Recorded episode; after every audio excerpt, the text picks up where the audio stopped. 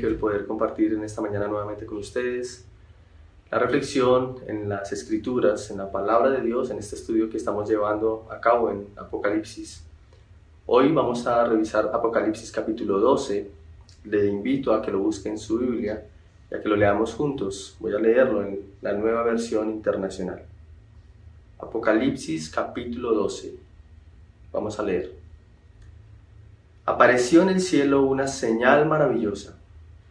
Una mujer revestida del sol, con la luna debajo de sus pies y con una corona de dos estrellas en la cabeza. Estaba encinta y gritaba por los dolores y angustias del parto. Y apareció en el cielo otra señal, un enorme dragón de color rojo encendido que tenía siete cabezas y diez cuernos y una diadema en cada cabeza con la cola, arrastró la tercera parte de las, de las estrellas del cielo y las arrojó sobre la tierra. Cuando la mujer estaba a punto de dar a luz, el dragón se plantó delante de ella para devorar a su hijo tan pronto como naciera. Ella dio a luz un hijo varón que gobernará a todas las naciones con vara de hierro. Pero su hijo fue arrebatado y llevado hasta Dios, que está en su trono. Y la mujer huyó al desierto, a un lugar que Dios le había preparado, para que allí la sustentaran durante 1260 días. Se desató entonces una guerra en el cielo. Miguel y sus ángeles combatieron al dragón, y éste y sus ángeles a su vez les hicieron frente, pero no pudieron vencer, y ya no hubo lugar para ellos en el cielo. Así fue expulsado el gran dragón, aquella serpiente antigua que se llama Diablo y Satanás, y que engaña al mundo entero junto con sus ángeles fue arrojado a la tierra. Luego oí en el cielo un gran clamor. Han llegado la salvación y el poder y el reino de nuestro Dios. Ha llegado ya la autoridad de su Cristo, porque ha sido expulsado el acusador de nuestros hermanos, el que los acusaba día y noche delante de nuestro Dios. Ellos lo han vencido por medio de la sangre del Cordero y por el mensaje del cual dieron testimonio no valoraron tanto su vida como para evitar la muerte. Por eso, alégrense cielos y ustedes que los habitan. Pero ay de la tierra y del mar. El diablo, lleno de furor, ha descendido a ustedes porque sabe que le queda poco tiempo. Cuando el dragón se vio arrojado a la tierra, persiguió a la mujer que había dado a luz al varón pero a la mujer se le dieron las dos alas de la gran águila para que volara al desierto, al lugar donde sería sustentada durante un tiempo y tiempos y medio tiempo, lejos de la vista de la serpiente. La serpiente, persiguiendo a la mujer, arrojó por sus fauces agua como un río, para que la corriente la arrastrara, pero la tierra ayudó a la mujer, abrió la boca y se tragó el río que el dragón había arrojado por sus fauces. Entonces el dragón se enfureció contra la mujer y se fue a hacer guerra contra el resto de sus descendientes, los cuales obedecen los mandamientos de Dios y se mantienen fieles al testimonio de Jesús. Amado Padre, gracias por tu preciosa palabra. Te ruego, Señor, que quedemos hoy asombrados de tu gloria, de tu sabiduría, de tu poder, de tu majestad que podamos juntos honrarte y que toda tu voluntad se obre en nuestras vidas por medio de tu palabra, Señor. Te lo rogamos en Jesucristo, nuestro Señor y Salvador. Amén. Si piensas en tu película favorita, piensa por un momento esa película favorita que te llama la atención, tal vez te acuerdes de las escenas iniciales. Esas escenas donde empezó el conflicto, donde se generó la dificultad. Y probablemente te puedas acordar de, de la música que acompañaba esas escenas, una música tensa que generaba como algo de temor y seguramente la identificaste mientras veías esas escenas de, del inicio donde empezaba el conflicto. Y tal vez probablemente también te puedas acordar del final de esa película, Ese final en donde se resuelve el conflicto, donde aparecen las escenas y los protagonistas llegan y cumplen el objetivo que estabas esperando durante todo el desarrollo de la película. Y tal vez, tal vez también te acuerdas de, eh, la música inspiradora de Victoria que te generó esas emociones dentro de ti. Dijiste, wow, sí, lo logramos. Pero también hay unas escenas que probablemente no te acuerdas tanto de ellas, que están entre el inicio y el final y se están desarrollando durante toda la película. Y tal vez te acuerdes poco de la música que había detrás de, esas escenas.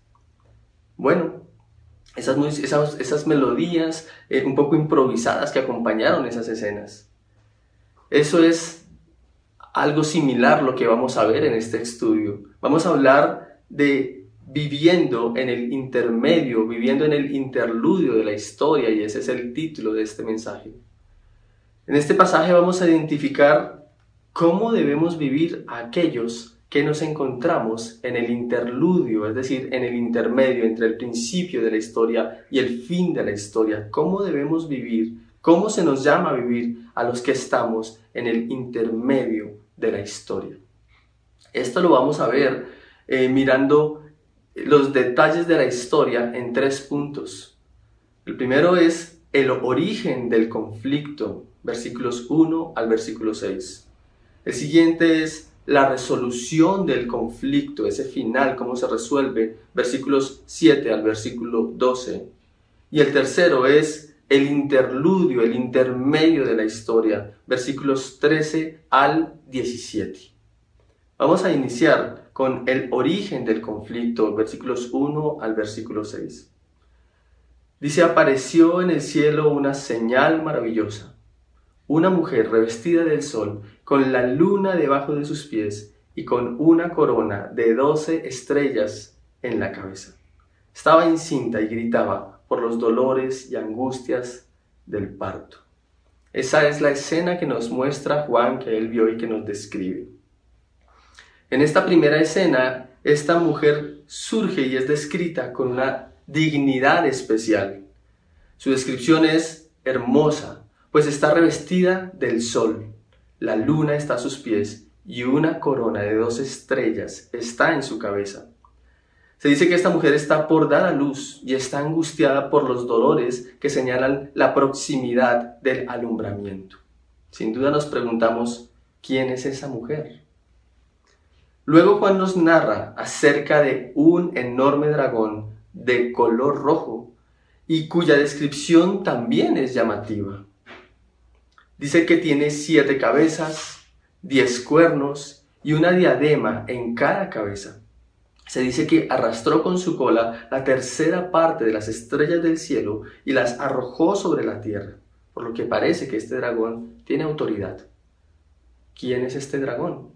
Sin duda debemos preguntarnos eso en el principio de las escenas que nos está narrando el, el pasaje de Apocalipsis 12. Luego se desarrolla la trama, que gira alrededor de estos dos personajes, entre el dragón y la mujer.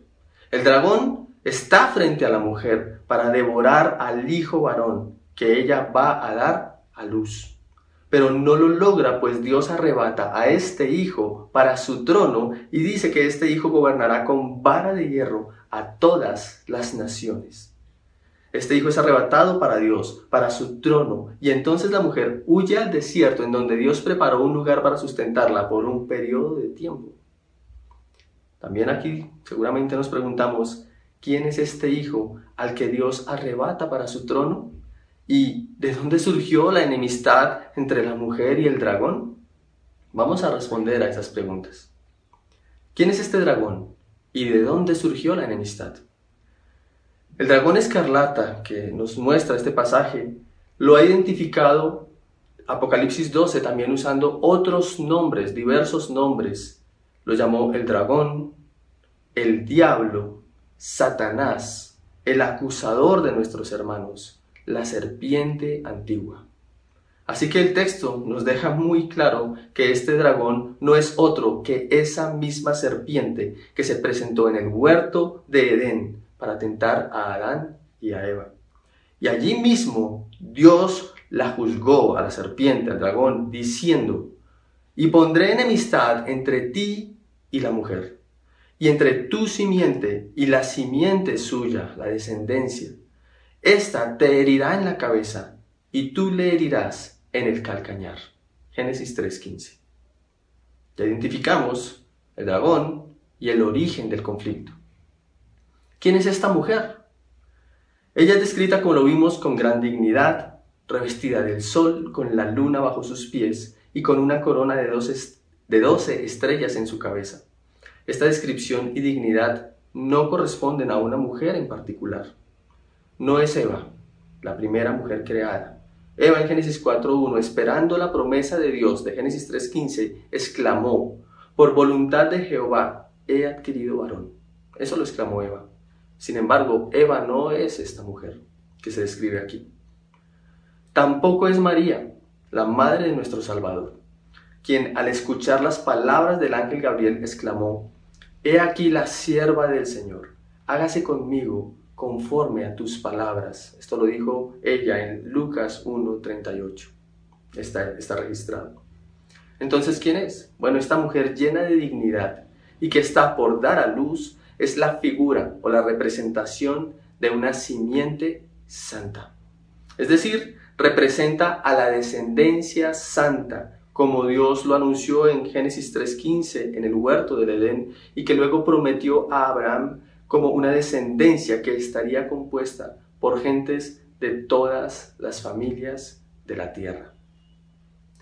Y haré de ti una nación grande, y serán benditas en ti todas las familias de la tierra. Fueron las palabras de Dios Abraham en Génesis 12, versículos 2 y 3. Al respecto en Gálatas 4, 21 al 26, escribiendo a creyentes gentiles, es decir, no judíos, Pablo afirma que a través de Sara, una mujer libre, en contraste con Agar, una mujer esclava, Dios cumplió su promesa de dar a Abraham una descendencia libre y que Sara representa, es como la representación de la Jerusalén celestial. Obviamente Sara tampoco es esa mujer, pero es una figura de la Jerusalén celestial. Pablo la llama Madre de todos nosotros. ¿De quiénes? De judíos y de gentiles. Y añade, así que hermanos, nosotros como Isaac somos hijos de la promesa. Gálatas 4, 28. Finalmente, el mismo texto de Apocalipsis 12 Em, como una progresión nos va mostrando más adelante quién es esta descendencia o quién es esta mujer, llamándolos en el versículo 10 nuestros hermanos, como una progresión. Los identifica también como los que han vencido en el versículo 11 y culmina definiéndolos como la descendencia de ella, versículo 17. Entonces esta mujer representa el cumplimiento de la promesa que hizo Dios de una descendencia santa que él mismo levantaría de entre los hombres para él, para sí mismo. Ahora, ¿quién es el hijo varón? El texto nos deja muy claro que es Jesucristo. Habla de él como el hijo nacido de mujer en el versículo 4. Un hijo varón que regirá con vara de hierro a todas las naciones versículo 5, haciendo alusión al Salmo 2. Y en el versículo 13 también lo llama un hijo varón. Y de nuevo en una progresión lo llama el Cristo de Dios en el versículo 10. El Cordero en el versículo 11 y finalmente lo llama Jesucristo en el versículo 13. Entonces ya vimos la tensión de la escena del inicio, eh, cómo se originó el conflicto y lo hemos identificado eh, y hemos identificado mejor que el dragón es la misma serpiente que tentó a la primera pareja en el huerto del Edén. También identificamos que la mujer representa a la descendencia santa de Dios que Dios mismo prometió y que el Hijo es el Cristo de Dios, es Jesucristo, es el Cordero. Esa fue la música tensa, esa fue la escena inicial del conflicto. Ahora vamos a ver la resolución del conflicto. Desde el principio se anuncia la resolución del conflicto y esa es nuestra segunda parte. Versículos 7 al 12. Se desató entonces una guerra en el cielo.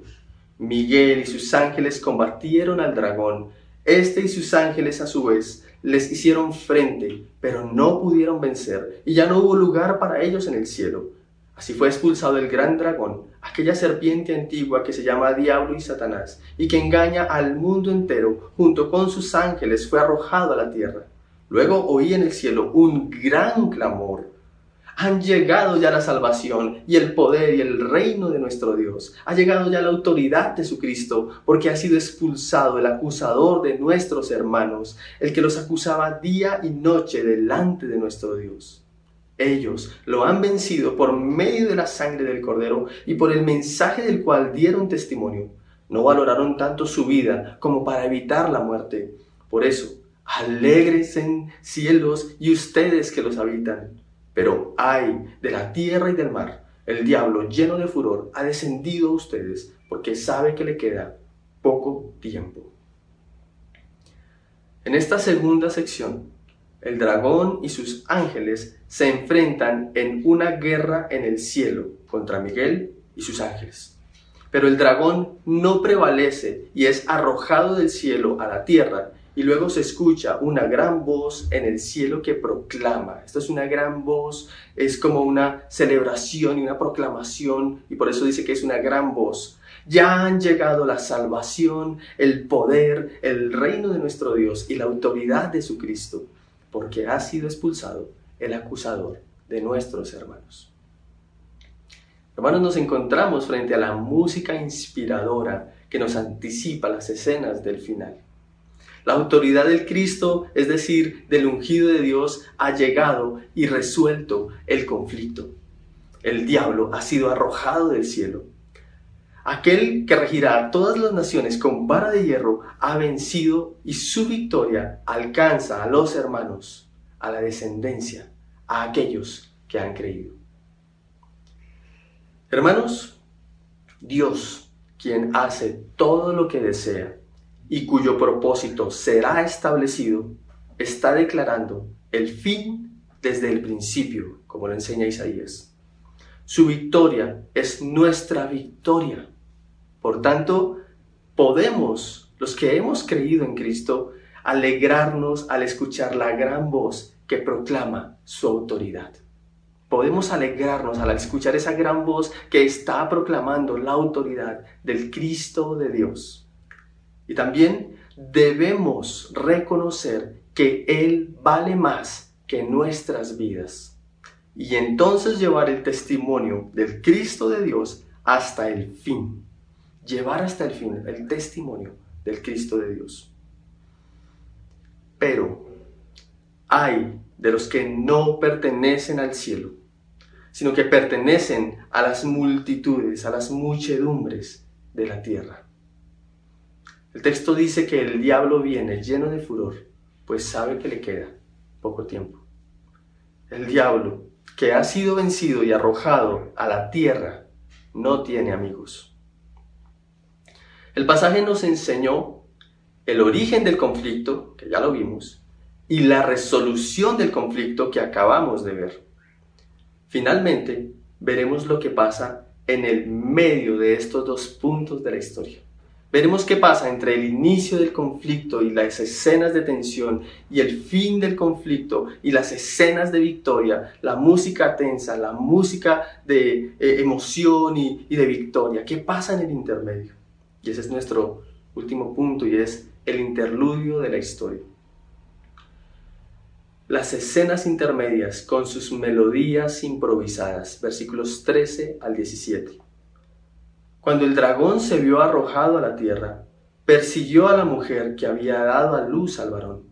Pero a la mujer se le dieron las dos alas de la gran águila que volara al desierto. Y recordemos que esa mujer es la descendencia santa que Dios eh, levantó para sí. Para que volara al desierto, al lugar donde sería sustentada durante un tiempo y tiempos y medio tiempo, lejos de la vista de la serpiente. La serpiente persiguiendo a la mujer arrojó por sus fauces agua como un río para que la corriente la arrastrara. Pero la tierra ayudó a la mujer, abrió la boca y se tragó el río que el dragón había arrojado por sus fauces. Entonces el dragón se enfureció contra la mujer y se fue a hacer guerra contra el resto de sus descendientes, los cuales obedecen los mandamientos de Dios y se mantienen fieles al testimonio de Jesús. En esta sección final, el diablo que fue arrojado a la tierra está haciendo todo lo posible, todo lo que está a su alcance para atacar a la mujer, pero sin éxito. Así que, enfurecido por no lograr ese cometido, hace guerra contra el resto de la descendencia de la mujer. Y es en esta sección de la historia, es entre el inicio y el final en la que nos encontramos nosotros. Estamos en el interludio de la historia, estamos en el intermedio de la historia, estamos en esas escenas participando de esas escenas, aquellas escenas que se ubican en ese intermedio. Y estamos entonces escuchando la música del intermedio, esa música que por lo general pasamos de forma desapercibida, pero que ahora es importante que atendamos, porque estamos en ese intermedio, estamos en ese interludio y estamos escuchando la música de ese interludio. Ya sabemos el inicio ya lo conocemos, ya lo vimos y, y también conocemos el final que Dios anunció, anticipó desde el principio. Entonces hay una pregunta obligada. ¿Cómo vas a vivir en el interludio de la historia? ¿Cómo viviremos este breve tiempo sabiendo que falta poco para el final? Hay dos respuestas aquí. Para quienes somos parte de la descendencia de la mujer y estamos en el interludio de la historia, que cada vez está más cerca del final, la respuesta es, vivamos estas escenas que nos corresponden, obedeciendo los mandamientos de Dios. Versículo 17. El versículo 17 dice, entonces el dragón se enfureció contra la mujer y se fue a hacer guerra contra el resto de sus descendientes, los cuales obedecen los mandamientos de Dios. Estamos llamados a vivir entonces este intermedio de la historia. Aquellos que somos parte de la descendencia de la mujer, estamos llamados a vivir obedeciendo los mandamientos de Dios. No tengamos en poco el momento de la historia en el que Dios nos ha ubicado, iglesia. No tengamos en poco el momento de la historia en el que tú estás, en el que yo estoy. No tengamos en poco el lugar donde Dios nos ha puesto. No tengamos en poco esas escenas como si no fueran parte de la historia, porque son parte de la historia y a Dios le plació ponernos en este momento de la historia, pero no solamente ponernos en este momento de la historia, sino ser parte de su descendencia santa y eso es glorioso. Entonces atendamos esas melodías del intermedio a las que tal vez no les damos tanta importancia, porque tú como creyente, yo como creyente, hacemos parte Tú como parte de la iglesia, yo como parte de la iglesia, hacemos parte en este tiempo de este intermedio. Entonces, obedezcamos los mandamientos de Dios. No lo tengamos en poco. Eso es lo que se espera de nosotros, que obedezcamos los mandamientos de Dios. Hemos sido acogidos por Dios, Él nos ha llamado, Él ha levantado una descendencia santa en Cristo para así. Obedezcamos sus mandamientos. ¿En dónde? ¿En dónde estás? En donde vives, eh, rodeado de las personas que estás rodeado. Obedece los mandamientos como Dios ha mandado aquí. Y la otra forma de vivir en este tiempo, en este interludio de la historia como iglesia, es manteniéndonos fieles al testimonio de Jesús, como también lo dice el versículo 17. Mantengámonos fieles a Jesús. En este tiempo somos llamados a esa fidelidad al Señor, a esa confianza. No le demos la espalda a la esperanza gloriosa que Dios nos ha dado en Jesucristo. A pesar del tiempo que estemos viviendo, a pesar de la época, a pesar de las dificultades, ahí es justamente en donde debemos ser fieles al testimonio de Jesús y no tener nuestras vidas como lo más importante.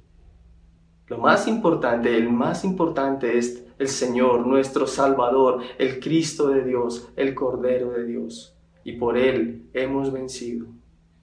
Llevemos nuestro testimonio hasta el final. Mantengámonos fieles al testimonio de Jesús. Pero si no eres parte de esa descendencia, entonces, si no lo sabías, si no eres parte de la iglesia de Cristo, si no eres parte de la descendencia que Dios ya levantó y está levantando para sí, entonces, si no lo sabías, tú también estás viviendo en el intermedio de la historia. Tú también estás en esas escenas que están entre el principio y el final, entre la tensión y el origen del conflicto y entre la resolución del conflicto que es victoriosa por causa de Cristo, venciendo al dragón, a la serpiente. Estás en esas escenas, estás viviendo también en esta época, en este tiempo, estás sobre la tierra, tú, igual que nosotros. Ya conoces el inicio de la historia y también conoces ya el final de la historia. Si no eres de aquellos que obedecen los mandamientos de Dios y tu vida no refleja esa fidelidad a Él, no tiene la esperanza y la confianza en Él, entonces te animo a que te arrepientas. Te animo a que lo busques de inmediato, porque queda poco tiempo, como dice el pasaje. Ese es nuestro lugar en esta gloriosa historia. Ese es nuestro papel. Esas son nuestras escenas. Estamos en la parte que nos corresponde. Estamos viviendo en el interludio de la historia. Somos esa descendencia que está en esta parte. Que el Señor nos ayude a reconocer este tiempo. Que el Señor nos ayude a vivir en este tiempo que el Señor vuelva a los corazones de aquellos que viviendo en este tiempo aún no lo han reconocido a Él. Vamos a orar. Gracias, amado Señor, por tu preciosa palabra. Gracias, Señor, porque nos muestras el final desde el principio, Señor. Porque tú haces todo lo que tú deseas hacer, Señor y nada trunca tus propósitos, tu voluntad ni tus planes. Gracias por Jesucristo, el Hijo varón que arrebataste, Señor, para tu trono, para gobernar todas las naciones, con vara de hierro, con autoridad, con cetro de hierro. Gracias, amado Dios, porque has resuelto el conflicto de las edades, el conflicto, Señor, lo has resuelto de forma victoriosa. Y esto es para nosotros los creyentes también nuestra victoria y nuestro motivo de gozo y de unirnos a esa gran voz que proclama ha vencido y la autoridad de tu Cristo, Señor. Te rogamos, Señor, te ruego, Señor, en esta hora, que también nos ayudes a reconocer nuestro lugar en esta historia, nuestro lugar en este intermedio de la historia, Señor. Que vivamos como tu iglesia, Señor, obedeciendo tus mandamientos, Señor y siendo fieles al testimonio de Jesucristo. Y finalmente, Señor, te ruego que aquellos que no son parte de esa descendencia santa, sino que hacen parte de otra descendencia, Señor, tú vuelvas sus corazones en arrepentimiento y clamor hacia ti, amado Padre. Te lo ruego, Señor, te lo rogamos, Señor, en esta mañana. En el nombre de Jesucristo, nuestro amado y precioso y poderoso Salvador. Muchas gracias, Señor. Amén. Mis hermanos, gracias al Señor por este tiempo que nos ha brindado.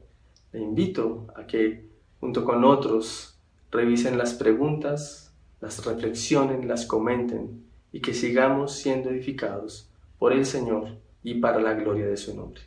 El Señor les bendiga. Un fuerte abrazo.